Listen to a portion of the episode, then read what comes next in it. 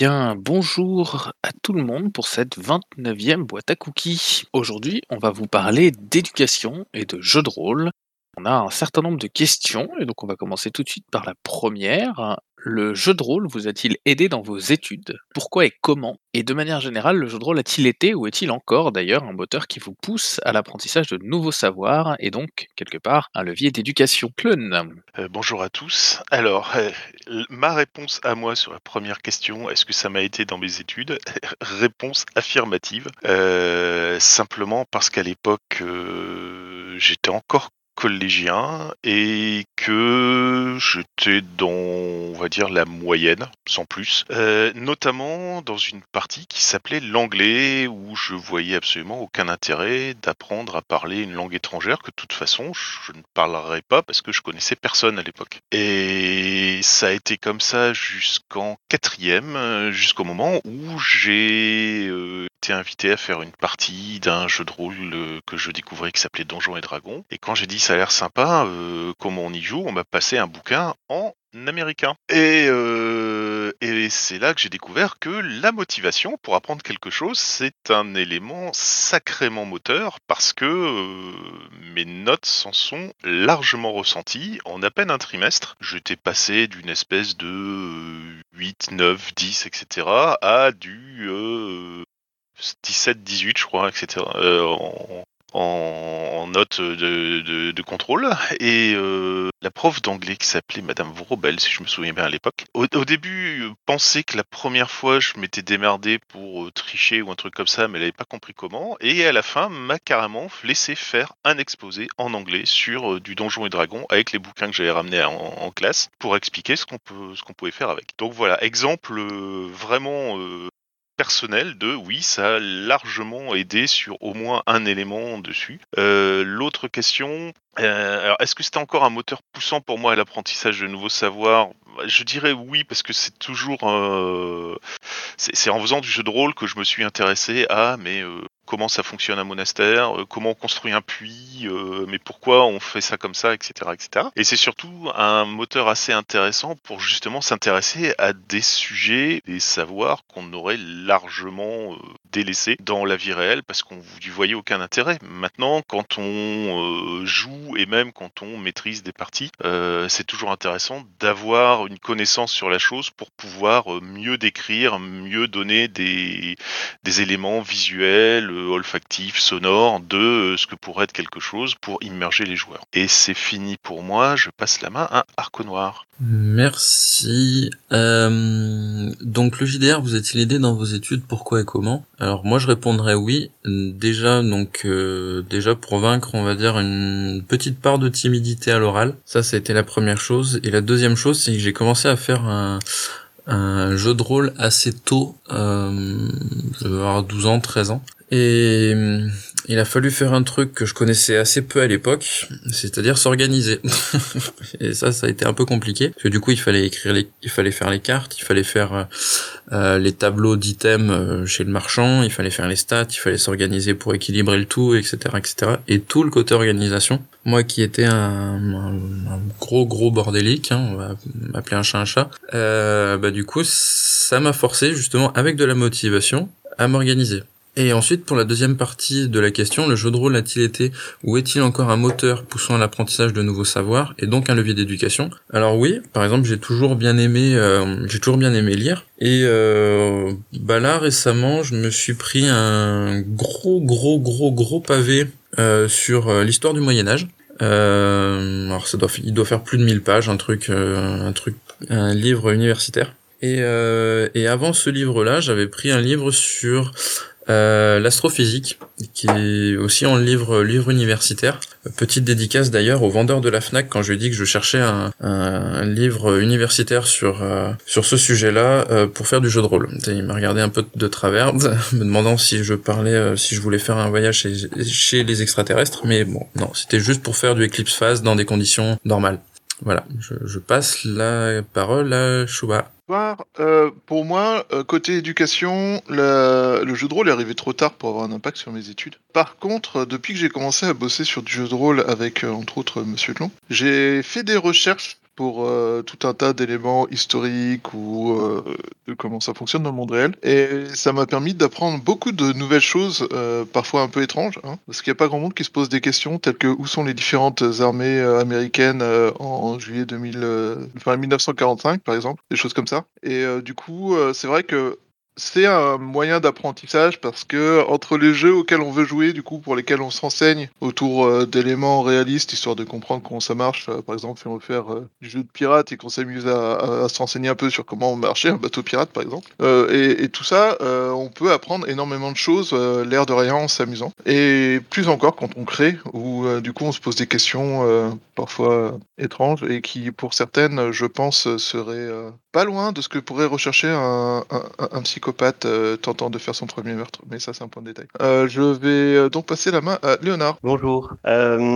Alors moi, le jeu de rôle m'a-t-il aidé dans mes études Alors, j'ai pas eu l'impression à ce moment-là que ça, ça m'aidait. Moi, ce qui est particulier, c'est que j'ai fait des études d'histoire. Et donc, ça pourrait être très lié, mais pendant mes études, euh, c'était vraiment séparé. Donc, euh, pour moi, l'histoire, c'était la matière que je travaillais euh, à la fac. C'était le truc sérieux. Notamment l'histoire médiévale, c'était juste la grosse UV difficile. Et donc, je faisais du jeu de rôle à côté. Je pense que j'étais plus dans des univers euh, médiévaux fantastiques, etc. Et, euh, et c'est seulement une fois que j'ai fini mes études que j'ai vraiment euh, commencé à m'intéresser à des jeux de rôle historiques. Et donc, ça a été, c'est venu un peu après.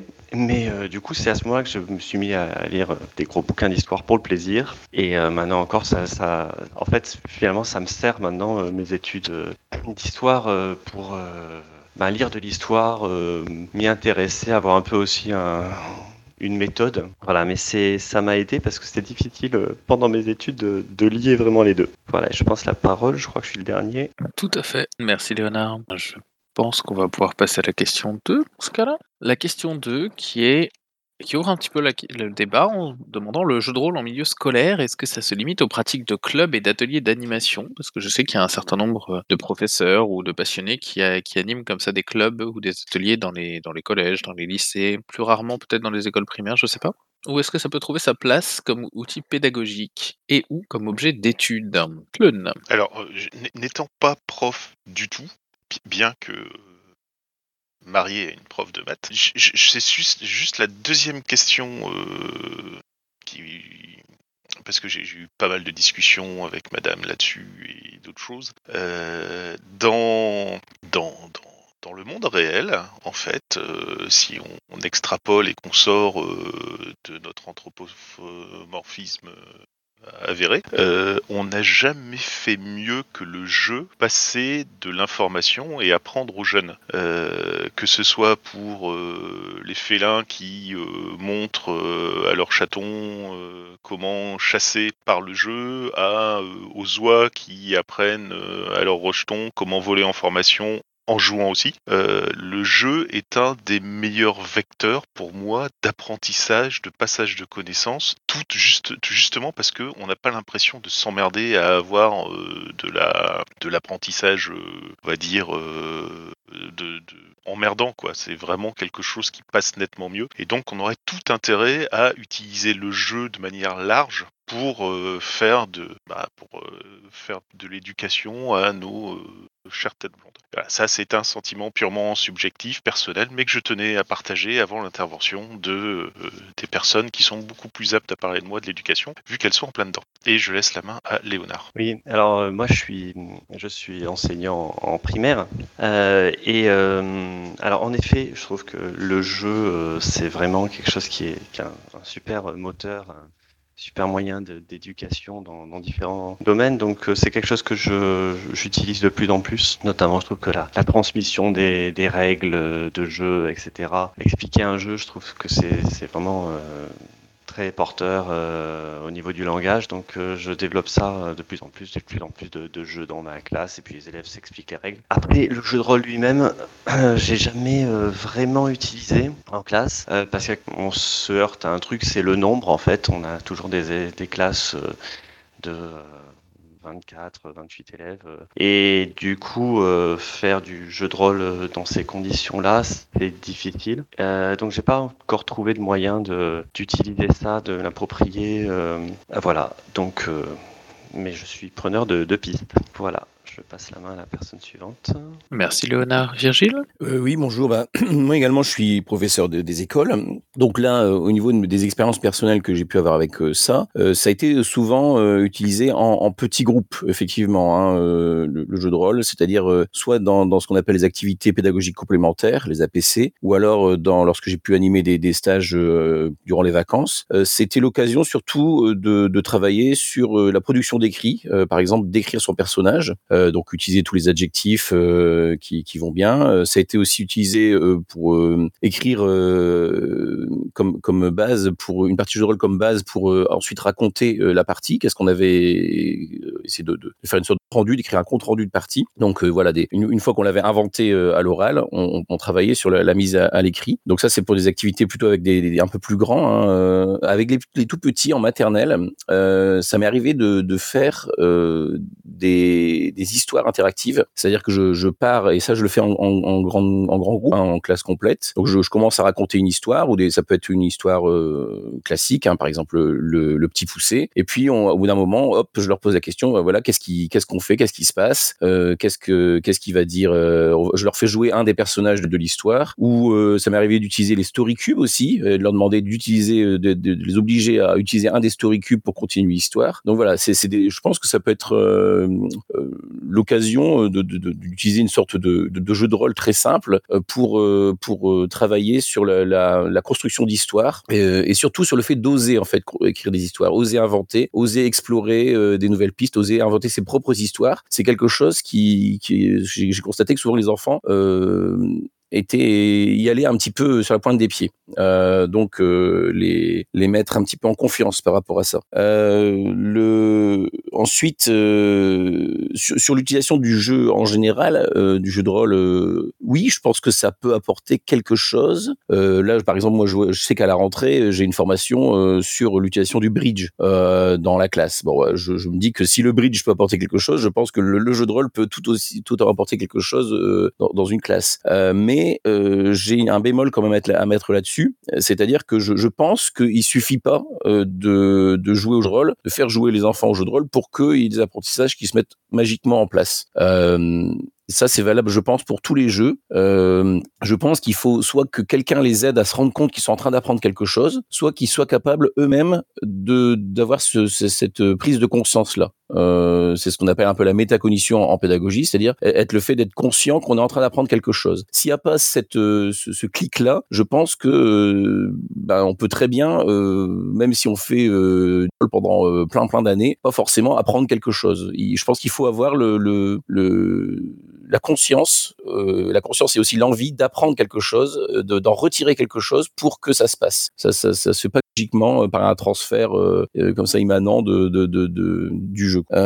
Ensuite, est-ce que ça peut être un, un, un, objet d'étude Oui, euh, objet d'étude. Je pense qu'il y a, des, il y a eu euh, déjà des études, notamment des études universitaires sur le jeu de rôle. Donc, euh, je, je pense je pense qu'il y a la thèse de, Coralie David justement autour de ça. Euh, il y a de plus en plus de, de productions universitaires qui, qui s'y intéressent. Euh, oui, je pense que c'est quelque chose qui, qui a tout à fait sa place euh, à être étudié euh, parce que c'est un phénomène qui, qui, qui touche à plusieurs, euh, qui à la frontière de plusieurs activités, euh, qui parle d'interactivité, qui parle de, de, de, de création, euh, qui parle de, de, de tout ça. Donc, euh, je trouve que c'est effectivement un sujet d'étude intéressant. Et voilà, j'ai fini. Merci Virgile. Arco Noir Alors, je vais pas me prononcer sur la première euh, sur la première partie de la question, que n'étant pas prof des écoles ou quelque chose d'affilié. Par contre, euh, le le fait d'intéresser euh, ces joueurs, même s'ils sont qu'ils soient ou non en bas âge, puisque on peut tout à fait apprendre en étant adulte,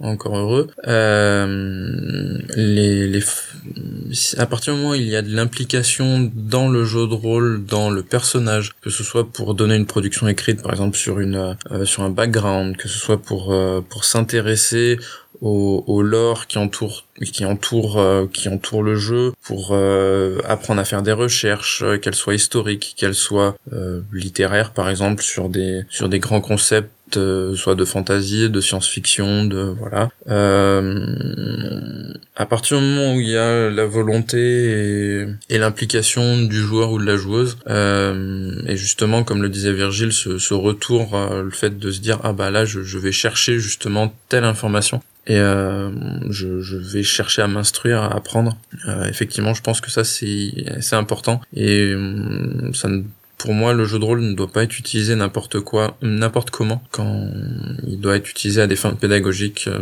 Euh, plutôt chercher quelque chose de faire quelque chose de très structuré euh, après avoir euh, comment c'est mis en place dans le pratico-pratique. Mais voilà. Merci Arco Noir. Thierry Ford Hello, hello. Euh, alors, euh, en ce qui concerne le, moi, personnellement, moi, je, je, je pense qu'on apprend, euh, on apprend à peu près dans toute activité qu'on fait. Enfin, je veux dire, c'est, c'est fatalement au jeu de rôle, on apprend aussi, même si on n'a pas, pas nécessairement la l'impression euh, qu'on apprend quelque chose. Mais euh, un, un, joueur de jeu de rôle apprend déjà, euh, ou en tout cas pratique euh, généralement des opérations mathématiques assez basiques.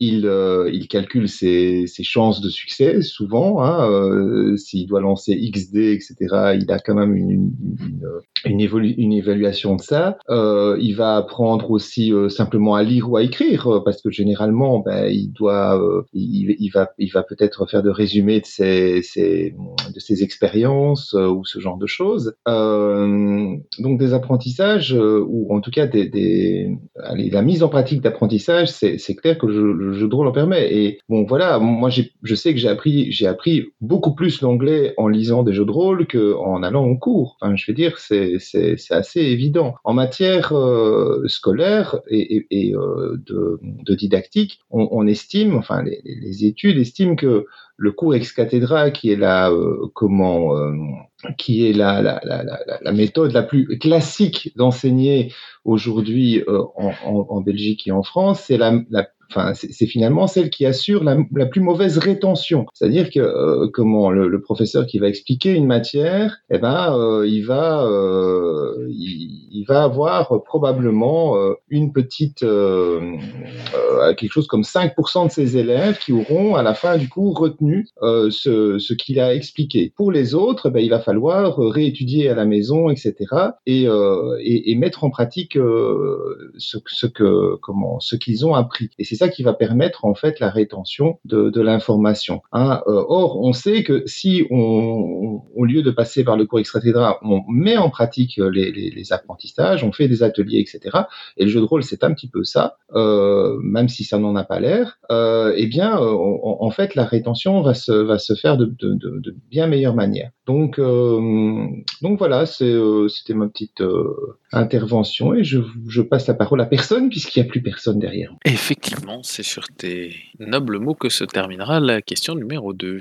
En ce qui concerne la question numéro 3, c'est une question euh, qui concerne la répétition, parce que comme nous le diront nos amis euh, professeurs ici présents, l'éducation c'est avant tout de la répétition. Et à partir de quand pensez-vous que vous n'avez plus rien à apprendre d'une campagne, d'un jeu, d'un groupe? Point d'interrogation. Et la personne qui a posé la question nous dit Je n'ai jamais atteint ce stade avec mon jeu favori est une réponse possible, même pour les ludosaures. Shuba? Alors, à titre personnel, parce que tout le monde ne fonctionne pas pareil, moi c'est quand je vois les schémas. C'est euh, quand tu joues euh, tellement régulièrement que tu sais comment X va répondre à tel élément, comment X va répondre à tel élément, et quel type de corde euh, ou de, câble pour euh, d'amarrage pour bateau euh, va être utilisé par le meneur et que tu vas voir euh, se dérouler des espèces d'algorithmes en fonction des, trucs avec telle personne va réagir de telle façon à tel élément.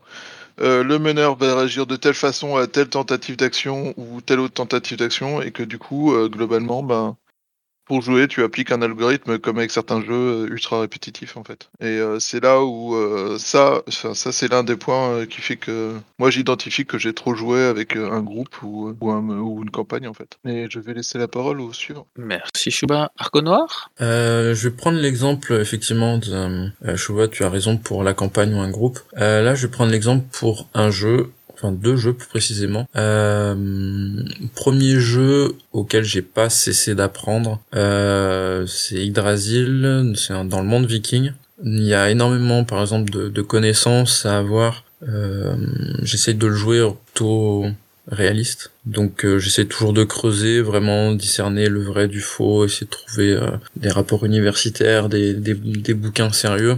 Et le deuxième jeu, euh, c'est Eclipse Phase, qui est un monde qui est magnifique, enfin magnifique dans sa conception, parce que sinon il est un petit peu dur, mais qui pose des questions euh, euh, philosophiques, qui pose des questions sur euh, scientifiques, euh, et donc se renseigner vraiment bah, sur euh, sur l'astrophysique, sur euh, la génétique, sur le transhumanisme, sur voilà. Et ça, ça fait partie bah, des deux jeux sur, sur lesquels je, je creuse, je creuse, je creuse. Alors est-ce que je, un jour je vais arriver à trouver du pétrole, c'est une question, mais en tout cas, je continue de les creuser et je m'arrête. Je passe la parole. Merci Arconoir. Virgile?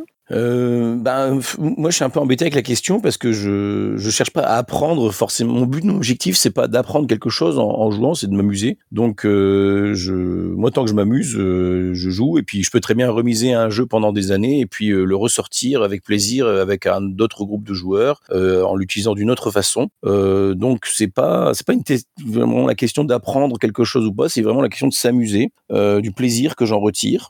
après, j'aime bien aller explorer aussi des nouveaux jeux parce qu'ils ils vont apporter peut-être des, nouvelles mécaniques, des nouvelles approches euh, que je vais pouvoir réutiliser par, ailleurs. Mais euh, euh, c'est pas un objectif en soi. C'est quelque chose qui est lié à mon plaisir de jeu. Voilà. Donc c'est pas c'est une question qui me paraît un petit peu étrange dans sa formulation parce que voilà je j'ai pas l'impression de, faire tout ça pour apprendre quelque chose, de chercher à, tirer forcément quelque chose euh, de, d'un apprentissage d'un jeu. Voilà, je passe la parole à, la Moulin de Télo. Ok, alors euh, oui, je, suis d'accord avec Virgile pour le coup. Euh, donc je, reformule la question en ce qui me concerne. C'est plus tellement la question d'avoir plus rien à apprendre, mais de n'avoir euh, de, commencer à s'ennuyer à partir du moment quel moment je commence à m'ennuyer d'une campagne, d'un jeu ou d'un groupe et où j'ai envie de passer à autre chose. En, en gros, c'est comme ça que je prends les choses. Et moi, ça va assez vite. En tout cas, pour ce qui concerne les campagnes, ça va ça va assez vite. Il me faut voilà, je la joue une fois et puis euh, je vais pas la faire rejouer une deuxième fois. Euh, enfin, euh, en tout cas, euh,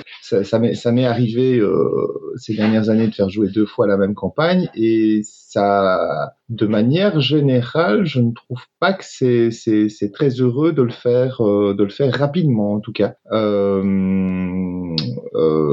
il vaut mieux, enfin. Euh, les, les, seules, les seules occasions où je peux me dire ah oui euh, cette campagne là je l'ai bien aimée je vais la faire rejouer c'est quand euh, je laisse au contraire beaucoup de temps entre les deux occurrences c'est-à-dire qu'il y a une campagne que j'ai joué une fois, maîtrisé deux fois, euh, mais entre chaque euh, entre chaque occurrence, il s'est passé au, minimum 5, 5, à 10 ans. Donc euh, donc là, euh, pour le pour le coup, euh, c'est effectivement euh, c'est comme ça que je vais pratiquer à, à, partir de maintenant parce que je, je quand je, quand je l'ai fait jouer trop vite l'une après l'autre, le, le, souvenir de ce que je viens de jouer vient en fait parasiter un peu le plaisir euh, que, que, je peux avoir à la, à la remaîtriser. Donc, euh, donc voilà, ça c'est, pour ce qui concerne les campagnes, ça c'est, ma réponse. Euh, les jeux, les groupes, bon ma foi, ça c'est, c'est, un petit peu compliqué, euh, je trouve, de, de, répondre à ça. Euh, les groupes, de manière générale, je trouve qu'un groupe de jeux de rôle, soit on s'entend bien et on s'entend bien généralement assez vite dès le départ et on se lasse pas les uns des autres, soit ou, ou, comment euh, soit les, les, les, les, tensions et les comment et, les, incompatibilités apparaissent euh, apparaissent au bout de quelques séances. Il faut pas faut pas attendre euh, pas attendre des années donc ça va. Et je vais passer la parole à Tlon. Merci. Alors oui, ça, ça, va être très rapide parce que ça va être un peu être une redite par rapport à, aux derniers intervenants, mais c'est vrai dès que j'ai d'idées, dès que je sens que ça, j'en a fait le tour de, la chose, qu'il n'y a plus rien de nouveau qui peut émerger de ça, c'est le, le, trigger qui fait que euh, voilà, c'est le, seuil qui, qui, me dit bon ben là on va peut-être passer à autre chose parce qu'il n'y a pas grand chose. parce que je, je, il y a vraiment plus ce petit truc en plus qui fait qu'il y a, il y a de la motivation. Pour, pour les campagnes, je, alors même l'intérêt c'est de refaire jouer des campagnes avec des groupes différents et voire même avec euh, pas mal de décalage. Euh, je sais que j'ai refait jouer une campagne de la campagne Dragonlance mythique euh, il y a quelques temps, quasiment euh, un quart de siècle après l'avoir joué moi, à des gens qui connaissaient pas du tout et que j'ai vraiment pris plaisir à voir comment euh, à 25 ans d'écart, euh, comment les, joueurs agissaient différemment sur les scènes et les, les conflits proposés. Pour le jeu, bah, c'est quand, quand j'ai vraiment euh, j'ai plus d'idées avec le jeu, quand tant que on est dans le jeu et que je oui tiens je testerais bien ça, oui tiens je voudrais bien jouer ça, tiens je voudrais je bien ça en place, ça va. Dès qu'il n'y a plus rien ou que j'ai vraiment l'impression que c'est mort, que j'ai vraiment fait le tour de la question, oui ben là on va passer à autre chose. Et le groupe, c'est un peu pareil que Shuba, quoi. C'est que quand le, quand on a vraiment, quand on sait que les joueurs vont réagir vraiment d'une manière euh, prédictive, au bout d'un moment, il faut commencer à changer un peu, ou justement changer ses habitudes, ou changer de jeu, ou changer d'autre chose. Voilà. Et je passe la main à Doji Satori. Merci. Bonjour à toutes et à tous.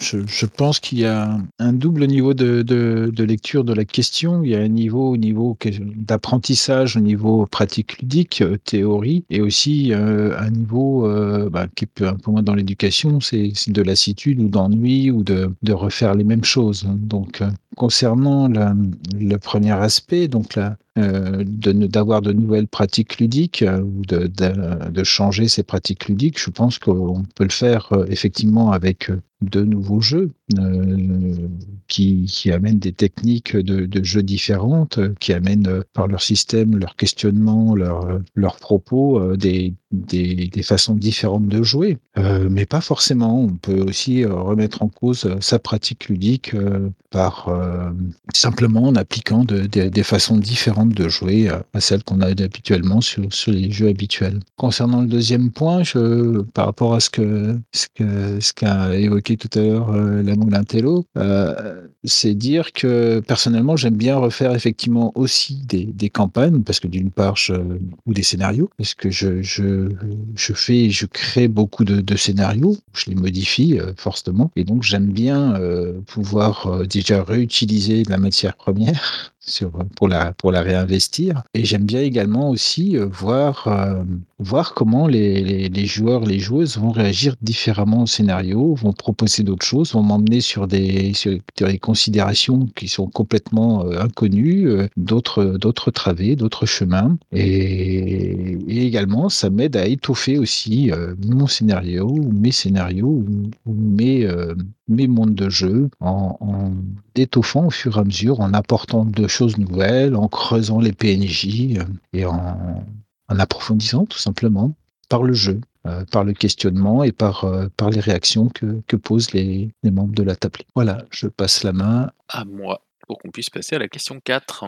Question 4 qui nous opposée en ces termes. Je vois le thème éducation et jeu de rôle, je pense immédiatement à la question peut-on enseigner le jeu de rôle? Et je pose aussi la question apprend-on le jeu de rôle plus rapidement aujourd'hui qu'avec l'aide de nos glorieux ancêtres défricheurs, et on salue ici tous les ludosaures de la boîte à cookies qui ont participé à cette éducation. Et qu'est-ce que vous pensez de la question du diplôme du rôliste La question posée par écrit quand on parle de diplôme du rôliste, c'est justement est-ce qu'il faudrait instaurer un diplôme de rôliste Je ne pense pas qu'il y ait de, de diplôme officiel. Sherine Ford? C'est assez rigolo quand on parle de diplôme de rôliste. Alors, est-ce qu'on peut, euh, peut-on enseigner le jeu de rôle? Ben, J'imagine que oui, puisqu'on le fait. Enfin, de manière générale, on, on apprend à jouer, on, on arrive à une table, on n'a jamais joué au jeu de rôle et on apprend à jouer. Donc je suppose qu'on peut apprendre à jouer. Si on peut apprendre, ça veut dire que expliquer. Euh, ceci dit, c'est vrai que de manière générale, ça se fait de manière euh, instinctive, intuitive, plutôt que formaliste. Euh, et, en fait, il y a beaucoup de choses qui, oui, enfin, qui ne s'explique pas ou qui s'explique très très peu en, en, en jeu de rôle. Euh, simplement parce que ben, euh, comme c'est une conversation, ben, on a appris à parler et on a appris à converser depuis euh, depuis qu'on est tout petit. Donc de manière générale, euh, est-ce que c'est est-ce que c'est vraiment nécessaire de d'avoir un diplôme là-dessus? Sauf si on parle de règles de jeu de rôle, est-ce qu'on qu'on voilà est-ce qu'on peut les enseigner? Oui, à nouveau, on peut les enseigner, mais là, aussi, qu'est-ce qu'on enseigne? Moi, je me souviens, je me souviens d'un, d'un, d'une série, d'une chronique d'articles de Rick Swan dans, euh, dans un magazine qui était consacré aux cartes Magic où il expliquait comment créer un personnage euh, de jeu de rôle et euh, chaque fois pour un jeu différent, hein, ça pouvait être l'appel de Cthulhu, etc. Et ce qui était assez amusant, assez rigolo, c'est que Rick Swan était intéressé par une seule chose, c'était créer un personnage optimisé. Donc voilà, bon, est-ce que c'est ça qu'on veut qu'on veut enseigner? Euh, Je sais pas. Et quant à savoir s'il faut un diplôme de release, pourquoi faire faire pour accéder à quelle profession hein Quand on parle de diplôme, souvent on parle de quelque chose qui euh, euh, sanctuarise, enfin qui certifie des compétences. Donc de quelles compétences s'agirait-il? Euh, J'ai quand même j'ai quand même des doutes. Autant autant je peux imaginer l'intérêt d'un brevet de plongée, autant qui est aussi un loisir, hein, la plongée. Autant parce qu'en fait il y a des questions de sécurité, etc. qui sont qui sont liées à cette pratique et qui fait que c'est important d'avoir un brevet de plongée, même différents niveaux de brevet de plongée pour pouvoir faire différents euh, types de, pratiques, euh, que sais-je, à différentes profondeurs, etc., avec différents équipements. Euh, autant pour pour le, les, les rôlistes, j'ai quand même un peu de mal à imaginer euh, quand, à quel moment c'est important d'avoir un diplôme. On va passer à, à, à Chouba. Fait. Euh, alors, je vais reprendre une partie de ce que dit Rami Lamoule. C'est la première chose, c'est euh, on a, je vois pas l'intérêt d'un d'un diplôme de jeu de rôle. C'est pour apprendre à bien jouer, pour apprendre à jouer comme il faut. Euh, contrairement à d'autres activités comme la plongée, comme euh, cet exemple est cité par la moule, il n'y a pas de notion de, enfin il y a très peu de notions de sécurité et de règles à respecter pour s'assurer que tout le monde s'en sorte vivant. Euh, contrairement à, à, à beaucoup d'autres loisirs, euh, on n'a pas euh, non plus de de règles précises de comment faire nos, activités. La plupart des règles de jeu sont implicites. La plupart des règles de jeu contiennent une part d'implicite et de règles non dites qui est assez effarante d'ailleurs, soit dit en passant. Et donc oui, c'est un loisir qu'on a besoin d'apprendre parce que c'est pas tout à fait une conversation, c'est un jeu de société avec de la conversation dedans, qu'il y a des règles à respecter, qu'il y a des fonctionnements à respecter, mais euh, pour le coup, on n'a pas, beaucoup de manuels qui soient complets avec l'intégralité de toutes les actions que tu peux faire en jeu de rôle, de toutes les, comment faire ces actions. De, si on regarde déjà le nombre de jeux de rôle qui expliquent comment jouer son personnage est ridicule par rapport au nombre de jeux de rôle sortis. Rien que ça. Alors, expliquer en plus comment mener une campagne, tout ça, il y a des ersatz d'explications, mais la plupart du temps, il manque la moitié des, informations qui sont tellement évidentes qu'on ne les met pas. Donc déjà, mettre un diplôme, ça pose un problème. Euh, deuxième problème, euh, un diplôme, ok, mais c'est sur quelle façon de jouer? Parce que le jeu de rôle, il y a des façons de jouer qui sont très différentes et qui changent constamment. Entre le jeu solo, le jeu à narration partagée, le jeu traditionnel avec un meneur euh, qui fait toute l'histoire et des joueurs qui euh, ne jouent que leur personnage et toutes les variantes intermédiaires entre ces différents éléments, il n'y a aucun moyen de dire voici un diplôme pour bien jouer. Parce que il n'y a pas de façon de bien jouer, parce que bien jouer en narration partagée, c'est pas la même chose que bien jouer en, en, jeu traditionnel. Donc euh, les règles sont pas les mêmes. Donc passer un diplôme pour l'un ne valide pas l'autre. C'est un peu comme les, permis voiture, moto et compagnie. Ben les, les règles sont pas les mêmes, donc il faudrait X diplômes différents pour pouvoir dire euh, je suis valide pour, pour jouer à tel type de jeu. Ah non, celui-là, désolé, j'ai pas le permis, je peux pas. C'est un peu stupide. Et enfin, euh, il y a un point de détail, c'est un diplôme, ok, mais ça doit être décerné par une autorité. Et l'autorité est de quel droit peut-elle prétendre avoir une quelconque légitimité et sa vision du loisir être la vision acceptable qui euh, mérite euh, d'être euh, la, la règle à appliquer sur tous les jeux? Et là, ben, du coup, la réponse c'est il n'y a personne en fait. Et donc, pour mettre un diplôme, il faut pouvoir faire ça. Je sais que la FFJDR, euh, dans les années 2010 et 2012, avait parlé de mettre un diplôme, de pouvoir mener un diplôme de bon meneur, de choses comme ça. Mais là encore, c'était un, un... Alors, déjà, c'est un truc sorti du chapeau qui a été reçu à la batte de baseball par tout le monde qui était en train de demander mais de quelle légitimité? Donc euh, ça renvoie à ma question. Et surtout, ben, c'était sur une façon de jouer, c'était encore une fois, et ça, ce n'était pas universel et euh, ça avait une valeur euh, tout au mieux, tout au plus vaguement indicatif parce qu'on sait même pas quelles sont les règles garanties par euh, ce diplôme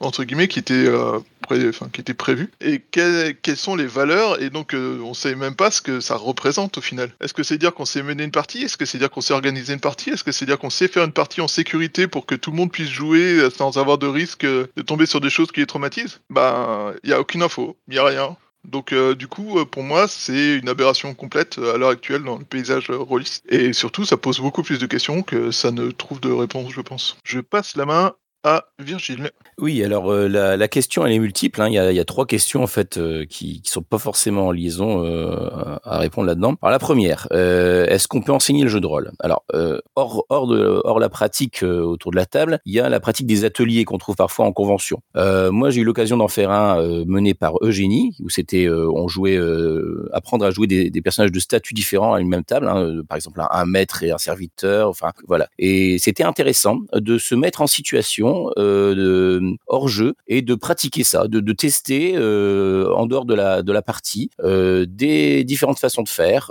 comment comment de, réfléchir, de prendre un petit temps de, réflexion pour réfléchir comment je peux je peux jouer ça à la table. Donc je, pense que ces ateliers c'est intéressant. Il faut après il faut il faut accrocher à ça, il faut avoir envie d'investir du temps là-dedans, mais je, je, pense que c'est bien d'avoir ce petit euh, hors partie où on peut tester des choses, où on peut euh, tester des choses dans, le avec un angle d'attaque et, euh, et voir ce qui fonctionne, ce qui fonctionne moins, ce que dans, quoi on se sent à l'aise, voir s'il n'y a pas d'autres pistes à explorer. Voilà, j'ai eu l'occasion aussi de mener des ateliers dans le club de jeux de rôle dont, je fais partie, hein, des ateliers sur comment décrire personnage, comment comment élaborer un contrat social. Euh, pareil, c'était pas vraiment, c'est pas de pas quelque chose transmissif, hein, c'est pas quelque chose, c'est plutôt une question de, un petit temps où on partage nos expériences, où on, réfléchit ensemble comment comment on peut faire, quelles sont les bonnes astuces, etc. Donc tous ces petits temps d'échange, pour moi, c'est des temps vraiment d'apprentissage, c'est des temps où on, peut euh, on peut euh, développer un peu le le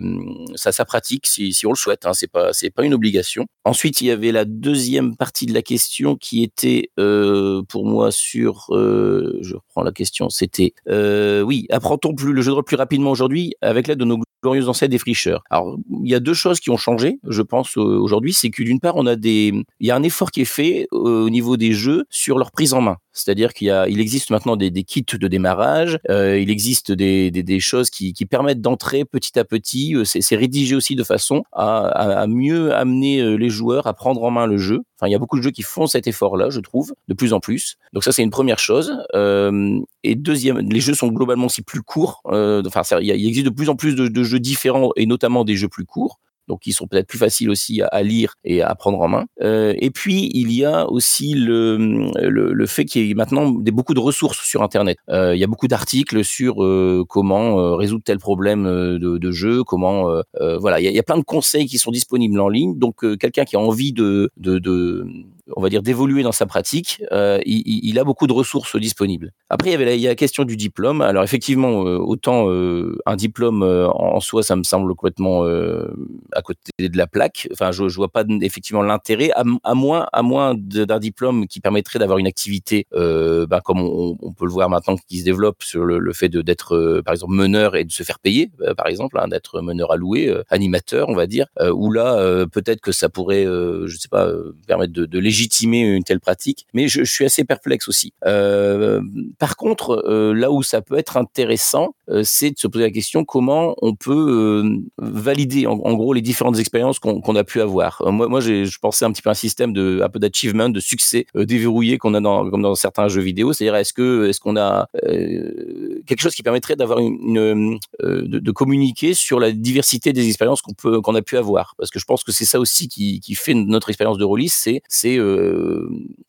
comment euh, qu'est-ce qu'on a pu euh, quelles sont les situations qu'on a pu rencontrer euh, en jeu? Est-ce qu'on a joué par exemple à, tel ou tel jeu dans tel univers? Est-ce que on a déjà fait un jeu sans MJ est-ce qu'on a déjà fait un jeu solo? Est-ce que voilà cette diversité de pratiques ça, peut être intéressant d'en avoir une trace. Après est-ce que c'est nécessaire? Je ne crois pas mais ça peut être intéressant dans, des échanges dans, l'élaboration d'une sorte de carte d'identité rôliste dans l'idée de mieux se de mieux communiquer les uns avec les autres de mieux se connaître et de mieux connaître ses partenaires de jeu voilà c'est le, seul intérêt que j'y vois et je passe la parole à Arc Noir Merci. Alors, euh, est-ce qu'on peut enseigner le JDR Pour moi, non. Euh, y a tout le monde a sa façon de jouer. Euh, on peut donner des bases déjà narratives pour aider à interpréter un personnage, donner des idées, mais trop guider, trop guider le joueur ou le MJ euh, reviendrait pour moi à brider une partie de la créativité euh, et au fait par exemple que le joueur ne puisse pas se lâcher sur l'un de ses personnages. Prendre un exemple tout bête, hein, par exemple, on a l'habitude de jouer euh, certains certains archétypes, euh, l'archiraudeur, le, le, le, le paladin, euh, inquisiteur, etc., etc. Euh, mais moi, par exemple, j'avais joué sur un JDR maison un, démon, tout simplement. Euh, un démon à côté d'un paladin et d'un prêtre. Euh, dans le groupe, ça fait des étincelles. Nos personnages arrêtaient pas de s'engueuler, mais au niveau ambiance autour de la table, même si les personnages ne pouvaient pas se saquer, euh, l'ambiance était géniale parce qu'on voyait bien que ça mettait des étincelles, mais l'ambiance faisait que les étincelles étaient positives. Euh, mais ça, éventuellement, on peut le on peut le comprendre en l'observant. Je ne suis pas sûr, par exemple, que faire un cours euh, didactique euh, ou devant, devant vraiment devant un tableau, faites ça, faites ça, faites ça, soit vraiment, euh, soit vraiment pertinent pour moi. Euh, plutôt aller piocher, par exemple, regarder dans les actuels plays, euh, éventuellement se rendre en convention, voir comment les autres jouent, essayer de s'approprier certaines euh, soit certaines figures de style, certaines façons de parler, s'inspirer euh, des tons, des émotions, un peu éventuellement le côté théâtral pour ceux qui veulent le rajouter, etc., etc. Pour moi, c'est plus une recherche vraiment de comment nous on veut jouer et comment on peut se positionner par rapport aux autres. Euh, vraiment une découverte de soi en fait. Apprend-on le jeu de rôle plus rapidement aujourd'hui à l'aide de nos glorieux et ancêtres des fricheurs je ne sais pas, je me prononcerai pas sur la question, euh, en sachant que je pense que le jeu de rôle a évolué depuis. Et un diplôme pour les rôlistes, non.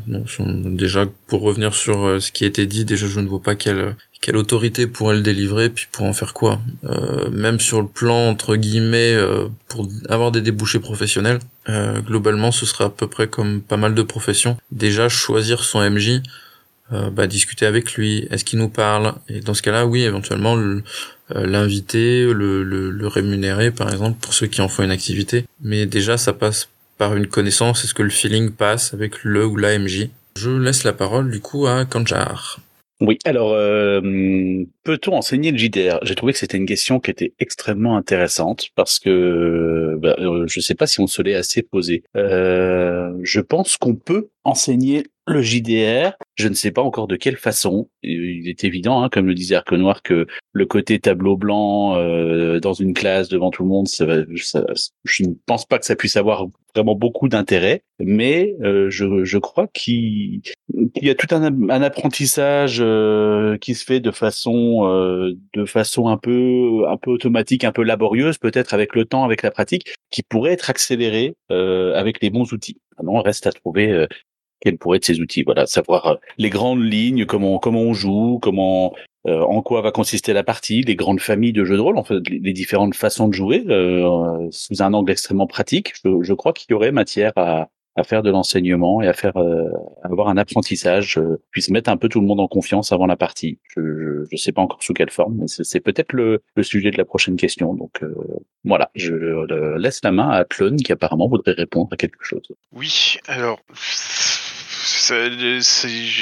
alors, je, vais reprendre des questions mais pas dans le même bande dessus. Le, le, diplôme de rôliste pour moi, c'est un non-sens. Dans l'idée, on n'a pas de diplôme de jeu de plateau, on n'a pas de diplôme de, de jeu de cartes, il euh, n'y a pas un diplôme euh, de bridge ou quoi que ce soit. Il y a des tournois de bridge, il y a des classements, etc. Mais il n'y a pas de diplôme derrière. Donc, je, vois vraiment pas l'intérêt de mettre ça en place parce que ça correspond à rien en fait.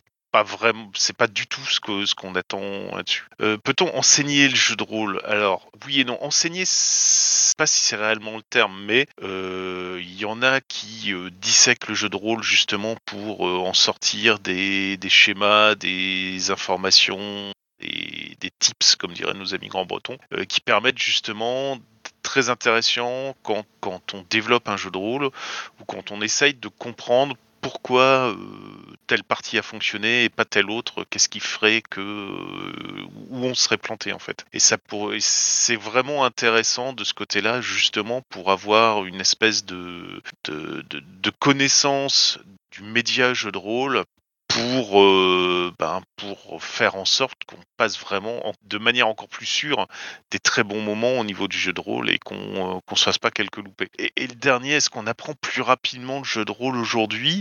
Euh, je suis pas je- ce qui est certain, c'est qu'aujourd'hui, justement, on a des personnes qui ont euh, commencé à disséquer du jeu de rôle pour regarder comment c'était fait à l'intérieur. Et donc, euh, il y a certaines choses qui en sont sorties. Euh, je pense qu'aujourd'hui, on a de plus en plus de jeux de rôle qui ont une partie qui s'intègre dans euh, gérer le jeu de rôle.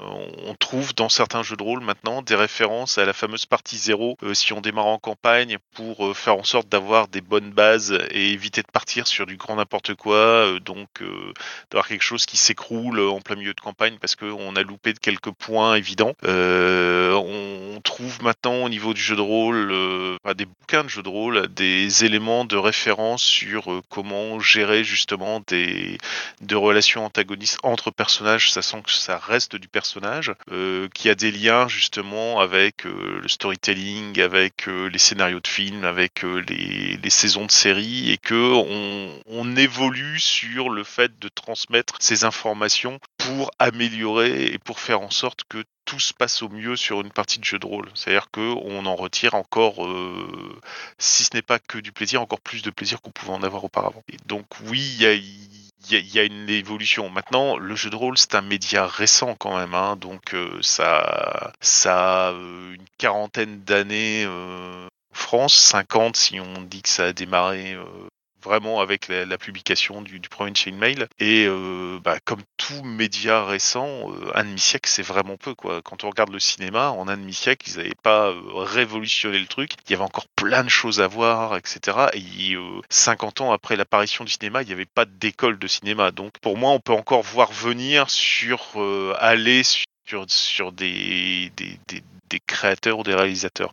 Euh, pe- petite précision purement subjectif, j'ai du mal avec l'animateur euh, professionnel jeu de rôle, toujours sur le même principe que bah, j'ai jamais vu avant un animateur euh, Monopoly ou un animateur euh, Wargame. quoi. C'est des, des activités qu'on fait entre amis et je suis pas certain que ça ait vraiment vocation de passer sur quelque chose qui soit euh, purement euh, commercial. Euh, comme je sais plus, quelqu'un l'avait dit, il y a forcément un, feeling avec quand on a un jeu de rôle avec quelqu'un qui va maîtriser la partie. Il y a un feeling à avoir d'abord, quoi. Il y a, c'est même quand on est en convention, on sait qu'on est là parce qu'on va s'amuser entre rôlistes. Euh, ou faire découvrir quelque chose, euh, mais que c'est c'est c'est du plaisir de jeu et c'est absolument pas commercial. Je sais pas si j'aurais exactement la même chose euh, avec un- quelqu'un qui se mettrait en tant qu'animateur payé pour faire ce genre de choses. Mais bon, ça c'est peut-être mon côté du doseur, on verra après. Et euh, je pense que j'ai plus personne à qui passer la main, donc euh, je repasse la main à Asgard. Et non, je la passe à Arco Noir. Euh, alors, je, vais rebondir justement aussi en partie à ce qui a été mis dans le dans le dans le chat. Euh, effectivement, le jeu de rôle regroupe pas mal de pas mal de compétences et de connaissances à avoir. Euh, donc par exemple Cortex qui euh, qui mentionnait un peu le game design, gamologie. Euh, j'avais on avait évoqué euh, à plusieurs un peu les stats par exemple au moment si on veut faire un jeu de rôle entre guillemets équilibré. Euh, sinon, bien évidemment, euh, tous ceux qui cherchent à tout prix la performance vont se jeter obligatoirement sur les archétypes optimisés, etc., etc.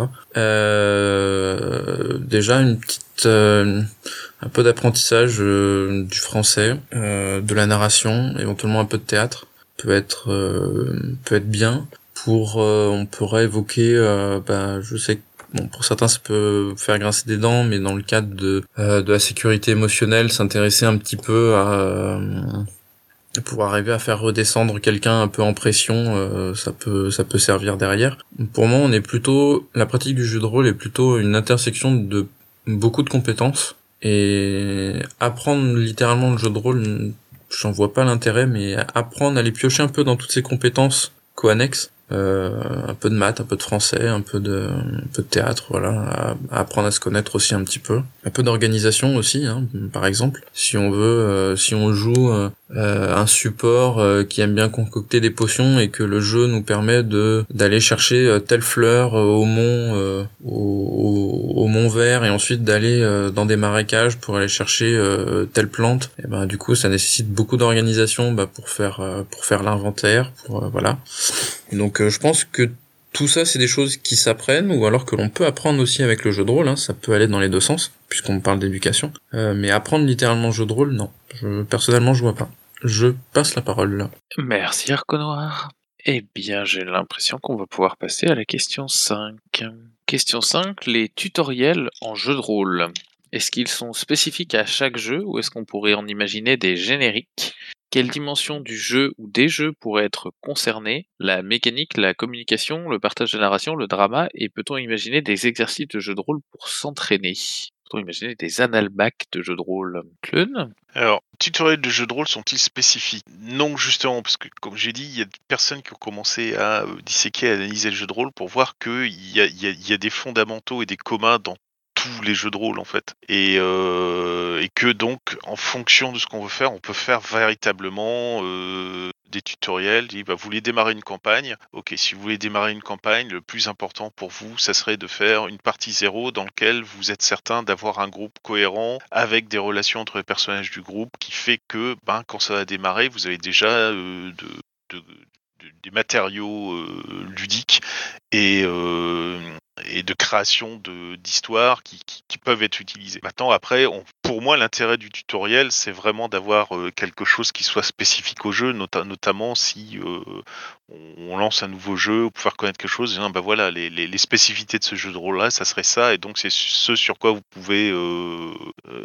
vous, vous, baser pour, le faire découvrir ou pour jouer avec. Je crois que j'avais vu un tutoriel qui était vraiment bien fait sur Expense quand il avait été lancé non pas la version euh, traduite de Black Book, mais la version d'origine. Je, sais plus, c'est pas mon goût qui avait fait ça. Et bref, c'est vraiment très intéressant euh, comme, genre de tutoriel. Et donc, bah, quelle dimension du jeu concerné bah, Les spécificités du jeu avec euh, son univers, avec euh, ses, mécanismes de jeu, je, viens de le dire. Et la communication, bah, les meilleurs tutoriels, justement, c'est ce que tu as en accès disponible sur le net. quoi. Hein. C'est un, truc YouTube ou, ou, équivalent qui te permet justement, tu recherches euh, le jeu de rôle que je veux faire jouer, tu tombes sur le jeu de rôle que tu veux faire jouer avec euh, un tutoriel dessus et c'est parti. C'est grosso modo pour moi c'est la même chose que des tutoriels sur des jeux vidéo, des jeux de plateau quoi, qui, qui sont aussi euh, florilèges un peu partout sur le net et qui expliquent des choses, qui donnent des, des, infos, qui donnent des trucs, qui donnent des tout ce qu'il faut, qui te motive en disant bah oui tiens c'est pas con ça, tiens je voudrais bien essayer sur ce jeu parce que maintenant que tu m'as montré ça, ça me titille, ça me parle, j'ai envie d'y aller. Voilà. Et je passe la main à Kanjar. Ouais, alors euh, pour le coup, je, je, suis pas neutre du tout parce que c'est la question que j'ai posée et, et, si je pose la question, c'est que j'ai pas vraiment beaucoup de réponses à y apporter. Euh, en revanche, je peux peut-être faire des précisions sur la sur l'idée que j'avais en tête euh, en, la posant. Euh, je, pense que des tutoriels en jeu, de rôle, ça existe. Euh, c'est même assez fréquent. Souvent, on appelle ça kit d'introduction, kit d'initiation, et, ça, pour le coup, c'est plutôt spécifique à un jeu de rôle en particulier. On prend le, le, le Starter Set de DD5 et on apprend à jouer à DD5. Est-ce que derrière ça nous resserre pour une partie de, de Shadowrun ou de, de ZT C'est pas évident. Euh, et la question du coup que, que je me posais, c'est euh, est-ce qu'il est possible d'imaginer des tutoriels qui soient plus génériques, qui parlent de jeux de rôle de manière un peu plus générale? Alors évidemment, ça va être ça va être très très large comme sujet et on va pas pouvoir faire un tutoriel efficace sur un sujet aussi large. D'où l'idée peut-être de resserrer sur des dimensions spécifiques du jeu, mais pas spécifiques à un jeu en particulier, mais spécifiques à un des aspects du jeu. Je sais je sais pas si ça existe, euh, mais pense que euh, ça mérite de se poser la question savoir est-ce qu'on peut le est-ce qu'on peut le construire et si on pouvait le construire, quelle forme ça pourrait prendre. Je passe la main Virgile. Oui, euh, moi pour euh, quand j'ai lu la question, c'est vrai que j'ai pensé d'abord au tutoriel en ligne. Hein, des et alors ça, je trouve qu'il y a il y en a, il y a, pas mal de, de de, de, tutoriels en ligne qui existent et qui abordent des sujets généraux. Euh, j'ai du mal moi à accrocher à ça, euh, peut-être parce que c'est l'expérience et que je m'y retrouve pas dans, dans ce qui est proposé, mais euh, c'est aussi la forme, c'est-à-dire que c'est une forme descendante, c'est-à-dire que c'est quelqu'un qui va nous donner des conseils. Euh, je trouve que la forme que j'ai évoquée tout à l'heure, la forme d'atelier où on va plutôt être sur un partage d'expérience. Euh, je trouve ça assez enrichissant. Euh, je trouve que c'est peut-être là euh, où il y a une piste à creuser aussi, c'est de, de donner des occasions aussi de, de partager ces expériences et pas forcément dans le cadre d'une partie. C'est-à-dire de, de vraiment prendre le temps de, de se dire bah tiens votre session zéro par exemple comment vous faites pour pour la construire. Donc il y a, y a déjà hein, des outils de partage qui existent. Forums, c'est les Discord, c'est euh, bah, là la, la boîte à cookies. Voilà, il y a, déjà des, temps un peu d'échanges comme ça qui existent, mais je pense que c'est vraiment euh, quelque chose qui permet. euh, alors après, il faut qu'il y ait un focus, je pense, pour que ce soit efficace. Parce que c'est vrai que si on si on, part sur un sujet très général, c'est comment comment vous faites vous menez vous partie votre jeu de rôle. On va pas aller très loin. Voilà, restreindre. Plus on restreint le, ce sur quoi on va se pencher, plus on va peut-être avoir des, contributions intéressantes ou originales par rapport à ce d'habitude. Et, le fait de confronter ce qu'on fait nous et ce, ce que font les autres, voilà, c'est aussi euh, enrichissant. Euh, après, moi, je vois personnellement euh, les seuls tutoriels entre guillemets que je suis allé regarder ou les ou que je suis allé lire, euh, c'est des choses sur des choses très pointues. Par exemple, sur une campagne, euh, là, par exemple, j'ai mené euh, la malédiction de Strad. Euh, j'ai lu énormément d'articles, de, de retours de, de, personnes sur comment ils ont abordé tel ou tel point. Je suis allé voir des vidéos de, de personnes qui les avaient qui l'avaient mené et qui en parlaient. Voilà. Et donc c'était l'idée, c'est d'avoir quelles, quelles sont les face aux différents problèmes qui sont posés dans la campagne, quelles ont été les différentes réponses proposées et, et de pouvoir faire mon choix là-dedans. Euh, voilà. Et c'est dans ce sens-là, je pense que il y a peut-être euh, une progression à avoir, il y a peut-être quelque chose euh, à, à creuser dans, dans ce dans ce sens-là. Voilà. Et je passe la parole au suivant. Merci Virgile Larco Noir. Merci. Euh, alors effectivement, comme ça a été mentionné euh, avant, faire effectivement un tuto généraliste, par exemple, euh, je vais prendre un exemple tout bête, hein, mais euh, comment comment interpréter un personnage? Euh, bah déjà, euh, on est tellement tellement tellement large. Après, c'est sûr que si on dit comment interpréter un personnage dans Vampire la Mascarade, ok, là on se resserre un petit peu plus, on peut un peu plus en parler. Euh, je dis pas qu'il y a rien à dire sur le premier sujet, mais euh, c'est peut-être plus intéressant effectivement, comme ça a été euh, déjà mentionné, de faire du partage d'expérience avec des exemples euh, dans certains contextes, avec euh, en, connaissant aussi par exemple sur ce sujet-là l'idée qu'avait euh, le joueur, comment il voyait son personnage, le background du personnage, dans quel univers évoluait ce personnage-là, etc., etc. Euh, donc mettre des tutos, faire des tutos généralistes, alors oui, c'est bien, mais euh, euh, mais si on n'a pas tout le contexte qui va avec, c'est un petit peu, enfin pour moi c'est un petit peu compliqué. Après sur d'autres sujets comme, euh, bah là je sais aussi que ça fait dissension, un peu un peu de désordre, mais est-ce qu'on doit mettre de la musique dans en partie du jeu de rôle?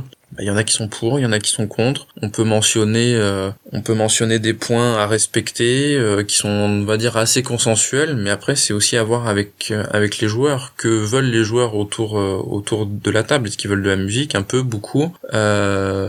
C'est un certain type de musique. Après, comment va choisir le maître du jeu sa musique? Est-ce que c'est par scène? Est-ce qu'il va laisser au, au contraire une musique en fond? Sur ce genre de choses, faire des tutos, oui. Mais euh, sur des choses vraiment généralistes, euh, comme faire son personnage, faire ou interpréter, pour moi, c'est un petit peu compliqué. Après, je, je, je prends les, les expériences de, de tout le monde. Je, je préfère, dans ce cas-là, voir euh, les gens jouer sur de l'actual play, euh, voir sur des forums, par exemple, comme ce qui a déjà été mentionné. Je passe la parole. Merci Larco Noir Shuba. Alors, pour moi, en fait, la réponse, euh, elle est toute simple cette question. Est-ce qu'il est, devrait, est-ce qu'on peut faire des tutos pour expliquer comment jouer euh, ton personnage, tout ça dans tel jeu? Euh, Oui, c'est normalement, c'est supposé s'appeler le bouquin de règles. Ou euh, dans les jeux qui ont plusieurs livres, le bouquin du joueur. Ou le bouquin du meneur pour la partie comment mener une partie. Et c'est là où ça reprend un, problème que j'ai noté plusieurs fois, qui est que beaucoup de choses dans nos règles à l'heure actuelle, dans nos livres de règles, sont laissées de côté. En fait, par exemple, comment jouer son personnage et compagnie, c'est très souvent laissé de côté. Quand on, écrit des règles, et, en fait, c'est le problème à partir du moment où on écrit un guide d'utilisateur quel qu'il soit, le règle n'étant qu'un type de guide d'utilisateur. La- Le premier problème et le premier risque, c'est tout ce qui est évident et tout ce qui est euh, intrinsèque et euh, laissé euh, à. Comment dire euh, Pardon, excusez-moi, j'ai loupé un mot. Euh, bref, euh, laisser euh, en, arrière parce que ben c'est, il y a pas besoin de le dire, c'est évident. Et ben justement, c'est ces choses-là qui manquent le plus souvent. Et typiquement, comment jouer mon personnage à vampire? Comment jouer différemment un vampire de tel clan par rapport à un vampire de tel clan? Et ben ça, ça devrait être expliqué de façon détaillée et euh, dans les règles. C'est, faudrait pas se dire c'est évident donc c'est implicite. Non, justement, si c'est implicite, c'est que ça a besoin d'être expliqué. Parce que l'implicite d'un tel n'est pas l'implicite d'autres tels, et puis n'est pas l'implicite d'une troisième personne. Et, et ça, c'est l'un des problèmes récurrents qu'on retrouve dans énormément de règles, et d'ailleurs c'est un des problèmes principaux de, du jeu de rôle, c'est qu'énormément de règles en jeu de rôle sont liées à l'implicite. C'est de la logique, c'est du... euh, bah, c'est comme tout le monde sait, c'est... Et, et en fait, du coup, on n'explique pas ces règles, on n'explique pas ces choses tellement évidentes qu'on ne... que personne ne peut avoir de doute dessus. Et au final, c'est ce guide utilisateur de comment jouer mon personnage, comment créer ma campagne, comment créer mon personnage, comment euh, gérer tout ou telle scène, ça devrait pas être laissé en implicite au bon sens des gens. euh, le, sens commun étant l'un des sens les moins communs euh, de l'humanité quand on regarde comment ça se passe dans nos rues. Franchement, se dire c'est bon, c'est évident, c'est ça devrait être un signal d'alarme en fait. Ça devrait être le truc où on se dit ok si c'est évident, je vais quand même le mettre histoire d'être sûr que ça soit bien évident partout pareil c'est clairement, pour moi, c'est euh, c'est vraiment important du coup de faire attention à, comment on crée euh, ces exemples, comment on crée euh, ces mises en situation, comment on, on, donne les conseils pour être sûr que tout le monde comprenne la même chose. Et c'est, je pense que c'est vraiment un marqueur d'une bonne écriture de jeu de rôle de pouvoir dire voilà c'est comme ça qu'on joue et voici un exemple qui correspond parce qu'il y a des jeux dans lesquels on a des exemples mais en fait l'exemple euh, il n'est pas cohérent avec la règle qui est expliquée juste avant. Du coup euh, voilà. Euh, je vais passer la main au suivant. Eh bien, je crois que le suivant, c'est moi, pour la sixième question. Le jeu de rôle a un loisir de personnes éduquées, point d'interrogation. Quel savoir académique facilite vos pratiques ou facilite les pratiques liées au jeu de rôle en général? Et comment, à votre avis, votre éducation, valeurs héritées, études, influence-t-elle votre pratique du jeu de rôle? Et on commence tout de suite par Inigine. Garde a réussi me réveiller, bravo, belle réussite. Je fais partie des gens qui trouvent effectivement qu'il y a beaucoup de gens qui ont fait des études longues euh, dans le jeu de rôle, essentiellement parce que j'en croise plein tout le temps. Certaines personnes, euh, y compris ici présentes, vont me répondre qu'il y a des contre-exemples. Euh, c'est vrai. Le jeu de rôle, c'est un loisir d'abord pour des gens qui, li- qui lisent beaucoup. Je trouve, alors je suis peut-être un tout petit peu influencé par ma propre pratique, que le jeu de rôle, ça incite à lire énormément à se documenter beaucoup, euh, y compris si on prépare de façon très informelle comme je le fais maintenant, mais ça incite globalement quand même à lire pas mal, à se documenter de façon assez approfondie, à avoir des bibliothèques gigantesques. Et pour moi, c'est plutôt un trope de personnes qui exercent entre guillemets des professions intellectuelles. Si euh, forcément j'ai un biais cognitif euh, de ce point de vue-là, et forcément vu que j'ai commencé le jeu de rôle hors cadre familial en prépa, euh, c'est une, j'ai des biais, cognitifs, on va dire. Euh, mais globalement, évidemment, le fait d'avoir des savoirs académiques euh, favorise tous les jeux de rôle historiques. J'ai des MJ qui sont psychologues, j'ai des MJ qui sont historiens, qui sont archéologues. Et évidemment, ça aide euh, de façon assez considérable d'avoir déjà plein de bouquins sur l'histoire de euh, Constantinople pour euh, faire des jeux sur Constantinople, par exemple. Euh, ou ça aide d'être un spécialiste de l'histoire romaine pour faire des jeux de rôle, jouer à des jeux de rôle sur la période romaine. Comme de la même façon, ça aide d'avoir écrit une thèse sur Vidocq pour mener une partie napoléonienne. Donc j'aurais tendance à dire oui totalement. Et comment ça influe notre pratique du jeu de rôle Euh, bah, Ça influe dans la mesure où notre culture se passe le jeu de rôle.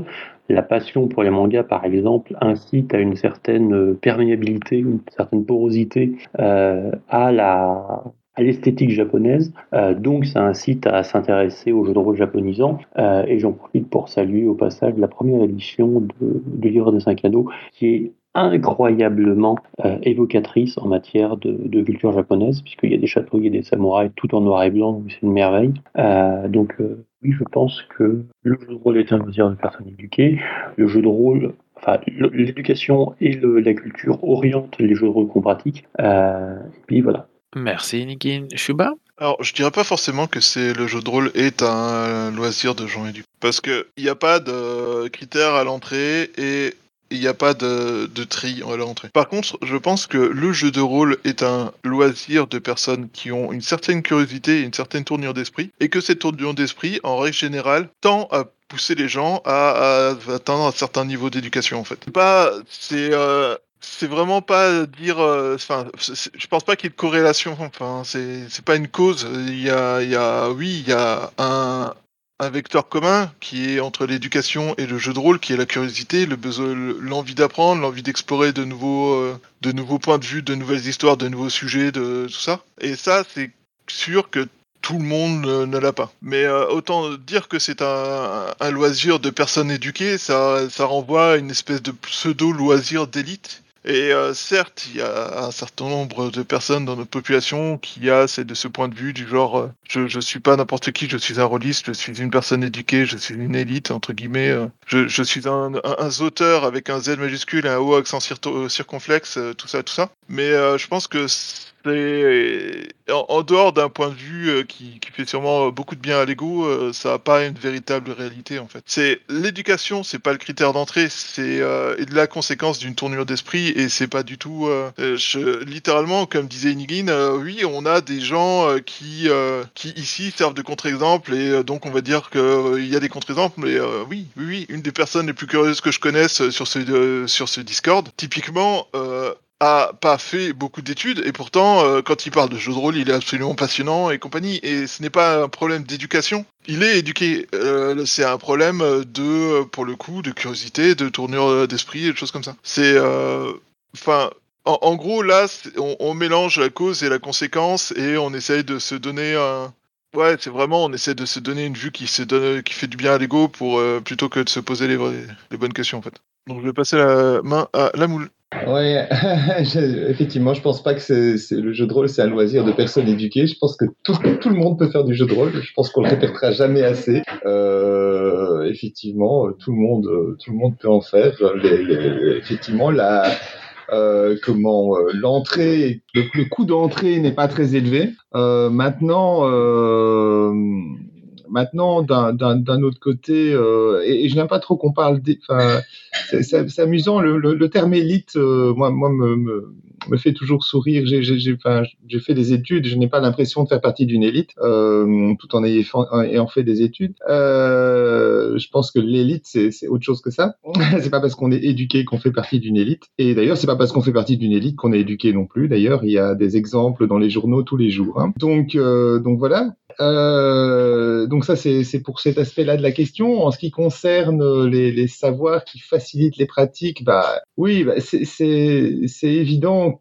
Enfin, c'est évident entre guillemets. Moi, moi, ce qui a facilité ma pratique du, du jeu de rôle, c'est que c'est que j'étais un gros lecteur. J'étais un gros lecteur. J'étais quelqu'un euh, qui euh, qui étudiait euh, énormément, euh, enfin qui qui voilà qui, qui qui lisait énormément de romans, même pas des romans de fantasy au début, puisque voilà je, je lisais ce qu'il y avait euh, ce avait à portée de main. Donc je lisais euh, euh, du Alexandre Dumas, je lisais enfin voilà un peu un peu tout ce qui traînait dans dans, dans les étagères et dans les, les caisses du grenier de la maison. Et donc, euh, donc voilà, ça, ça, ça m'a clairement aidé à par la suite à, euh, à, aborder des univers, euh, des univers euh, de fiction et, et, voilà, c'est ça. C'est- moi, c'est ma voie d'entrée dans le jeu de rôle, c'est la lecture.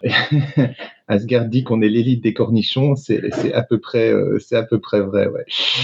Euh, voilà. Et est-ce que, est-ce que cette éducation elle influence ma pratique? Je pense que oui. Je pense qu'à partir du moment où euh, voilà, c'est mais mais mais en fait les, les deux se nourrissent l'un de l'autre. Donc c'est-à-dire que je vais parfois acheter un jeu euh, sur un coup de tête, etc. Et je vais trouver, je vais trouver que l'univers de ce jeu est intéressant et du coup je vais acheter les romans. Typiquement, c'est ce qui s'est passé avec euh, l'appel de Toulouse. J'ai pas, euh, je connaissais pas Lovecraft avant d'acheter l'appel de Toulouse. Bon, à l'époque, Lovecraft c'était pas connu. Hein. Il n'y avait pas des pieuvres à, dans les vitrines de tous les magasins Nord. Hein. C'était, c'était pas, c'était pas l'ambiance hein, dans les années 80. Donc, donc voilà, Toulouse, je l'ai, je l'ai, je l'ai découvert, je l'ai découvert un petit peu.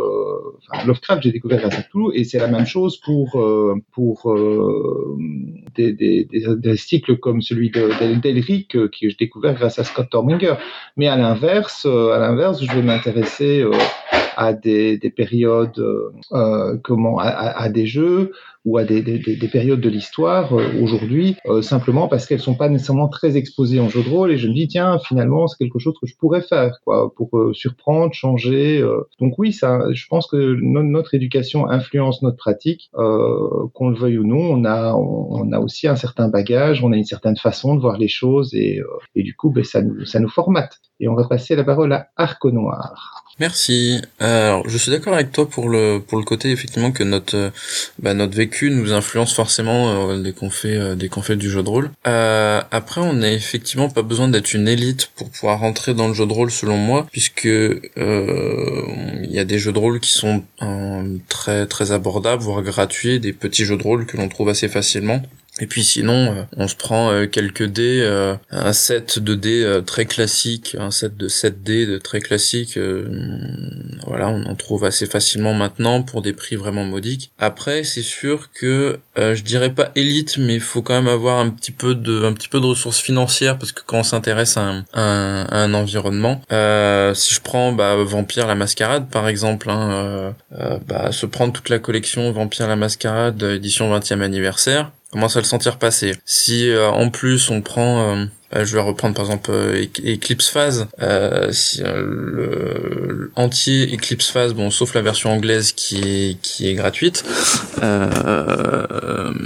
mais si on prend la traduction en française plus en français plus éventuellement des livres qui gravitent autour ou alors des livres de science comme j'ai pu faire euh, donc pour du, comprendre un petit peu l'espace, euh, les mécaniques physiques, etc., etc., etc. Oui, ça commence à représenter euh, un petit peu un petit pécule. Rajouter à ça les étagères qu'il faut pour entreposer tout ça, voilà, qu'on est obligé de renouveler.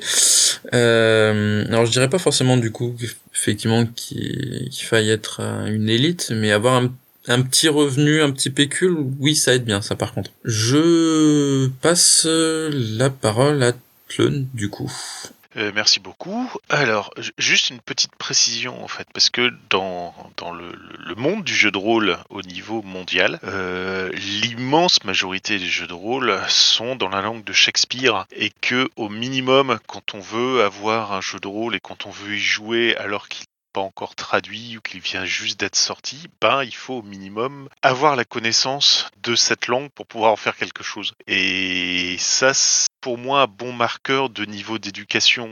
Bah, si j'ai jamais fait de langue étrangère à l'école euh, et que je connais que ma langue maternelle, bah ça va être compliqué en fait. Alors je dirais que c'est un peu moins vrai maintenant puisqu'il y a beaucoup de jeux de rôle qui commencent à sortir euh, et qui étaient déjà avant présents euh, en Europe, etc. Mais pour ce que j'en vois actuellement, quasiment les, deux tiers de la production mondiale sont des jeux de rôle en anglais et euh, enfin plus précisément en américain, parce que un bon prof d'anglais me dirait que les, anglais, américains parlent pas anglais, mais les mais qu'il faut justement avoir au minimum ça pour pouvoir réussir à, à y jouer à cela ou attendre que ça soit traduit si jamais c'est traduit. Et donc ça, ça peut être quand même une espèce de, discriminant par rapport à... Voilà. Sachant qu'il y aura toujours, vu qu'on fait généralement un jeu de rôle, ça se joue euh, collectivement, je pense qu'il y aura toujours quelqu'un qui pourra euh, justement s'atteler à la tâche en disant, bah écoute, moi je vais t'expliquer, parce que c'est relativement simple, tu as besoin de savoir ça, et si, si tu veux vraiment une précision, ben, dis, demande-le-moi et je te montrerai ou je te traduirai ce qu'il faut derrière. Voilà, c'est tout pour moi. Merci Clun. Ford. Oui, alors il faut, enfin, euh, je, pense- qu'il faut, quand, je disais élite, euh, je pensais pas, enfin voilà, on n'est pas, enfin voilà, on n'est pas une élite avec un, niveau de cadre moyen, euh, enfin en, en- salaire, hein, il faut, faut être clair. Mais je pense que le jeu de rôle coûte pas cher. De manière générale, le jeu de rôle coûte pas cher. Euh, ce qui coûte cher, c'est de le collectionner. Ça oui, ça si, si vous voulez avoir des, des étagères qui, qui, qui sont remplies de boîtes de Donjons et Dragons première ou deuxième édition, euh, euh, encore en état encore neuf, etc. Bah oui, aujourd'hui ça coûte un pont de, vouloir se lancer là-dedans. Mais euh, globalement, si vous achetez, je sais pas moi, bah, pour, donner un exemple, voilà que moi moi j'ai maîtrisé j'ai maîtrisé Chronique oubliée avec avec la campagne Anatazerine. Euh, là, voilà, j'ai tenu, je pense, avec cette campagne quelque chose comme 40 40 une quarantaine de séances. Donc euh, voilà, et ça m'a coûté peut-être euh, le, coût total était de 100 euros, euh, coût que je vais même réduire à, à 40 puisque j'ai revendu les deux manuels par la suite pour 60 euros. Donc au final, ça m'a coûté 40 euros de maîtriser Anatazerine. Voilà. Et j'étais maître de jeu, les joueurs n'ont rien dépensé. Donc, moi, qu'on enfin, qu'on me dise que le jeu de rôle coûte cher, euh, enfin voilà, ma, ma, ma soirée cinéma, hier m'a coûté 40 euros. Donc, enfin, je, je, je suis pas assez, je suis pas d'accord avec cette, cette, cette affirmation. Effectivement, il y a moyen de mettre de l'argent dans le jeu de rôle, euh, mais, euh, mais euh, comment Il y a aussi tout à fait moyen de jouer en ayant un budget euh, tout à fait raisonnable, euh, même, de jouer comment à, à, un rythme effréné, j'ai envie de dire, sans, sans dépenser, sans, sans dépenser presque un rond à part dans des dés. Donc, donc voilà. Pour moi, c'est C'est ce que je voulais préciser parce que je, n'aime pas trop l'idée qui est, répandue que ça coûte très très cher de jouer au jeu de rôle. C'est pas vrai. Ça coûte cher de le collectionner. Ça coûte cher si on est un nerd et qu'on aime avoir plein de bouquins sur sa bibliothèque. Ça, je suis d'accord. Pour jouer simplement, non, c'est faux. Je passe la parole à Virginie. Oui, je pense que bah, une partie du jeu de rôle, elle a besoin euh, que tous ses participants puissent se projeter euh, dans un même univers, puissent partager euh, quelque chose de, commun, une vision commune d'un univers. Donc il y a certains univers où ça se passe assez facilement parce que euh, on a besoin de, simplement, on, a les références culturelles euh, de par le cinéma ou euh, la télévision ou les séries, donc qui sont accessibles très très largement à tout le monde. Et puis il y a d'autres univers qui sont plus exigeants parce que justement souvent, bah, soit ça demande des connaissances historiques. Hein, je pense aux jeux historiques par exemple pour jouer à Pavillon Noir, pour jouer aussi à des ou à des jeux qui sont para-historiques hein, comme les, les jeux qui, qui, se trouvent dans d'autres cultures, par exemple les jeux japonisants, qui demandent euh, bah, certaines connaissances. Euh, alors, il faut soit on les, soit ces connaissances on les a, euh, on, a pu les acquérir, soit on, se renseigne, soit on, je pense par exemple au Seigneur des Anneaux, soit on a lu les bouquins, euh, voilà. Donc il y a, des choses qui, qu'on a qu'on a pu euh, acquérir euh, d'une autre façon, ou alors le, le jeu et le, la partie nous permettent de mettre en place cet univers partagé. Euh, mais c'est vrai que le fait de disposer, euh, d'avoir cette culture-là académique, va aider à rentrer plus facilement dans certains jeux que d'autres. Euh, c'est vrai aussi, par exemple, pour la pratique de l'anglais. Euh, y a, comme le disait Tlon, il y a beaucoup de jeux qui sont disponibles en anglais, donc le fait de, de, de bien maîtriser cette langue, euh, ça, ça, nous donne accès à tout un, un ensemble de, jeux. Donc ça, ça c'est vrai, c'est quelque chose qui aide pour la, pour, ma pratique en tout cas. Euh, ensuite, euh, au niveau de, de mon éducation, euh, est-ce que ça a influencé ma pratique du jeu de rôle? Bah, Ça a influencé d'une façon très simple, c'est que ce sont mes parents qui m'ont offert ma première boîte de jeu de rôle. Donc oui, l'éducation euh, que, j'ai eue, euh, elle, elle, comprenait la découverte du jeu de rôle finalement. Donc, euh, je, pense que ça m'a l'éducation qui m'a été apportée, c'est une éducation, bon, je pense, de, curiosité, hein, d'intérêt aussi pour les, le livre, l'objet livre. Donc, tout ça, c'est quelque chose qui m'a qui m'a aidé, enfin qui m'a qui m'a permis, je pense, de, de continuer à, à rester intéressé par le jeu de rôle pendant pendant longtemps. le fait de pouvoir diversifier la pratique, de pouvoir euh, être à l'aise aussi avec euh, avec les livres, euh, c'est quelque chose qui, qui, a sans doute aidé et qui vient de mon éducation. Voilà. Merci Virgile. Je ne crois pas qu'il y ait quelqu'un d'autre qui veut prendre la parole. Je relisais vite fait les au cas pas oublié quelqu'un. Donc on va pouvoir passer à la question numéro 7. Pour vous, quelle est la meilleure façon de définir l'éducation d'un personnage et comment l'éducation d'un personnage peut-elle constituer une faiblesse et non pas seulement un avantage à utiliser en jeu? Ouais, je réagis tout de suite parce que justement j'ai j'ai cogité sur la chose avec Shuba sur D-Day. Euh, pour un personnage, on lui a défini un, niveau d'éducation peut être euh, extrêmement bas, genre euh, bah, je suis issu de la rue donc j'ai jamais été à l'école, à euh, j'ai fait des études supérieures. Et cet élément en fait peut jouer aussi bien en bonus qu'en malus sur des mécanismes de jeu. Parce que j'ai fait des études supérieures, bah, je suis capable de comprendre tel concept et donc de pouvoir rés- résoudre ce problème. Ou à l'inverse, parce que de la rue et que j'ai pas foutu les pieds à l'école parce que bah, c'était ma priorité, c'était de survivre euh, et pas de m'éduquer. Euh, et ben euh, ça peut jouer contre moi. Et si on fait un mécanisme à base de succès à remporter ou etc.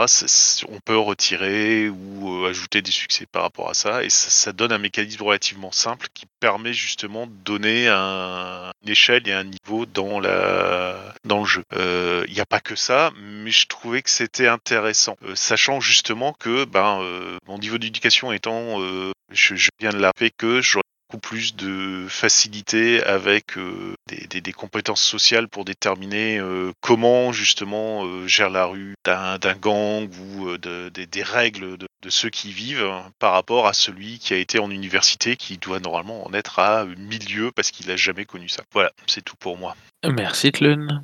Shirin Ford Ouais, je- enfin, je, je réfléchis, je réfléchis en parlant, donc ça va peut-être être un petit peu. Je, me dis que l'éducation comme faiblesse, en fait, effectivement, euh, euh, ça peut être une question de, de, de milieu social, en fait. Euh, effectivement, le, dans certains milieux, le fait d'être éduqué, euh, ben, ça te fait de toi un intello, un nerd, un type quelque part qui n'est, qui est au contraire pas pas à prendre au sérieux. Donc tu peux, tu peux, à mon avis, jouer là-dessus. Ouais.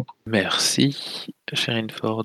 Virgile. Alors moi, pour définir l'éducation, j'aime beaucoup euh, tout ce qui est table aléatoire, les tables aléatoires d'historique, euh, qui permettent de retracer un petit peu le, passé du personnage. Je trouve que ça, ça permet de, donner une idée des, du type d'expérience qu'il a pu rencontrer et donc de, voir quelle, éducation il a reçue. Euh, après, il y avait dans Tédéum pour un massacre, il y a, le, choix de, de, les différentes étapes de sa vie où on voit vraiment, ben voilà, il a fait, il a vécu dans la rue, ensuite elle a été recueillie. Il y a tout un tas de choix d'événements à faire qui construisent le, le parcours du personnage. Donc c'est assez long, mais je trouve que ça, ça permet d'avoir une, euh, de donner corps à, à, à l'histoire de notre personnage et donc à, de, de mieux cerner euh, bah, quelle est son éducation et, au-delà aussi des savoirs aussi, quelles sont ses valeurs parce que c'est ce qu'on disait aussi tout à l'heure, c'est que une éducation c'est pas seulement euh, des, des, choses que l'on sait, c'est aussi euh, des valeurs qu'on a pu recevoir. Donc euh, alors après euh, sur le comment ça peut constituer une faiblesse, pas seulement un avantage en jeu. Euh, oui c'est ça peut-être dans, dans quand quand euh, un personnage se retrouve euh, euh, dans un milieu est complètement étranger, c'est-à-dire quelque chose qui va,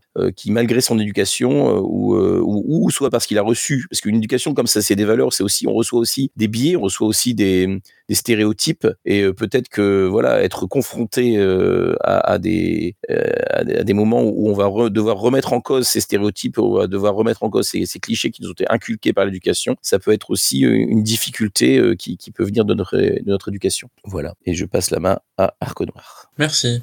Alors, ça dépend pour moi le, le fait qu'un personnage soit à l'aise ou non par rapport à son éducation dépend où on le place. C'est sûr qu'un personnage qui ne va pas avoir d'éducation, qui aura toujours connu la rue, si on le met en milieu urbain ou euh, euh, dans une ferme, etc., un peu en mode en mode survivaliste, il va y arriver. Euh, T'auras beau connaître, euh, euh, je sais pas, euh, le latin, la langue natale des orques euh, et, euh, et l'elfique noble, euh, si tu sais pas planter une pomme de terre et que tu sais pas faire pousser euh, des légumes euh, dans un univers euh, post-apo ou apocalyptique où tu dois te débrouiller tout seul, le personnage il va avoir beaucoup de mal. Éventuellement il pourra arriver à trouver des bouquins, mais le temps qu'il lise tous les bouquins, à mon avis, sera déjà mort de faim. Donc pour moi, tout dépend. Euh, le manque d'éducation comme faiblesse, je suis pas forcément d'accord. Tout dépend du jeu. C'est sûr que effectivement mettre aussi, un, au contraire, quelqu'un qui est illettré, qui ne connaît pas l'étiquette, etc., le mettre dans une intrigue de cours, ah, ça va être dur. Il va souvent se faire balloter. Euh, va y avoir des quiproquos où, où le personnage va être totalement aux fraises. Donc euh, voilà, ça c'est pour moi, la question est, euh, enfin, la, réponse est suivant le contexte. Je, je pas l'illettrisme ou le fait de ne pas être euh, éduqué comme faiblesse. Je, jugerai suivant le contexte. Je passe la parole à Tlun. Oui, je, refais un petit passage juste pour vous donner image marquante euh, de l'éducation comme faiblesse. Alors je sais plus dans quel Indiana Jones, il est en train de discuter avec un des méchants, disant qu'il fait appel à au professeur Marcus, je sais plus comment, euh, qui grosso modo euh, possède avec lui je, sais plus quoi et que c'est bon euh, vous, vous le retrouverez jamais parce qu'il va se fondre dans la foule il connaît l'Égypte comme nulle autre personne etc sauf que c'est un professeur d'égyptologie antique qui est très calé dans le truc mais qui connaît rien de l'Égypte moderne et donc on le voit dans la séquence suivante en train d'essayer de se dépatouiller dans le souk pour essayer de trouver son chemin parce qu'il est complètement perdu. Et voilà ça c'est une image clair de euh, oui, on peut utiliser l'éducation comme étant euh, quelque chose de qui, qui peut être un, un, frein ou un malus parce que quand on est ultra spécialisé, bah, quand on est confronté à quelque chose qui, change, qui sort de son champ de spécialisation, on peut se trouver comme un con avec euh, une expérience proche de zéro. Merci, c'est la dernière croisade. Merci beaucoup, DVH. Et je passe la main à Asgard parce que je crois qu'il n'y a plus personne derrière moi. Eh bien, en effet, eh bien, conformément à la boîte à cookies, comme il nous reste quelques minutes, je vais ouvrir un temps libre si quelqu'un a quelque chose à rajouter sur le thème de l'éducation et du jeu de rôle, quelque chose qu'il a saisi, une pensée, une idée, une question qui lui est venue en tête pendant la, la, boîte, qui n'hésite pas, sinon on va la clôturer tranquillement. Shuba? Alors, parce qu'on parle d'éducation, là, on a parlé de toute la partie euh, culturelle, euh, diplôme et euh, tout ce qui est éducation un peu académique. Maintenant, reste la question de l'éducation sociale et de de la vie en, communauté. Et typiquement, l'une des questions qu'on peut se poser, c'est comment faire quand on est avec une personne qui n'a aucune éducation, se comporte comme un gros porc ou un, un enfoiré fini, et voire plus souvent comme un animal que comme un être humain, tant soit possible qui oublie ce que ça veut dire hygiène, qui oublie ce que ça veut dire respecter les gens à la table et compagnie. Est-ce qu'on est en droit de se décider qu'il faut refaire l'éducation de cette personne ou euh, est-ce que, enfin, comment gérer? C'est vrai que c'est une véritable problématique, mais qui pour moi euh, se règle ben, simplement en discutant, mais hein, c'est pas toujours évident de discuter. Eh bien, je pense que c'est une question qui va trotter et que peut-être qu'il y aura des auditeurs qui auront d'autres éléments à rajouter à la question ou des réponses à apporter. C'est vrai que ça peut être une question intéressante. Comme j'ai l'impression qu'il y a personne d'autre qui veut ajouter d'autres questions ou éléments, et eh ben on va clôturer tranquillement et on va vous, enfin je vais remercier celles et ceux qui ont participé aujourd'hui, bien sûr, celles et ceux qui ont participé aussi par écrit. Ça a été assez animé ce matin. Ça permet d'apporter des éléments de, de, complet, de complétion comme euh, quel est le film Indiana Jones concerné dans l'anecdote de Tlun, par exemple. Parce qu'on est toujours plus fort en discutant et en s'informant et en partageant les informations à plusieurs. Donc merci à vous, euh, auditeurs silencieux ou participants euh, silencieux lorsque, lorsque c'est le cas aussi. Merci à toutes celles et tous ceux qui ont posé des questions cette semaine. Euh, parce qu'il y en avait beaucoup de très intéressantes. J'ai encore dû découvrir, enfin, j'ai encore dû remettre certaines de côté parce qu'elles étaient aussi très intéressantes, mais que bah, il fallait que ça fasse une sélection. C'est toujours un, moment pas facile, mais euh, vous les reviendrez bien, bientôt, pardon, dans un futur melting pot. Je pense qu'il y, en aura sur l'éducation des questions qui reviendront. Et puis, eh bien, je vais vous souhaiter à toutes et à tous une très bonne semaine, en sachant que la semaine prochaine, on interviendra dans le cadre du Roll Event de cette euh, convention en ligne caritative. On enregistrera depuis là-bas. Eh bien, je vous remercie et merci encore.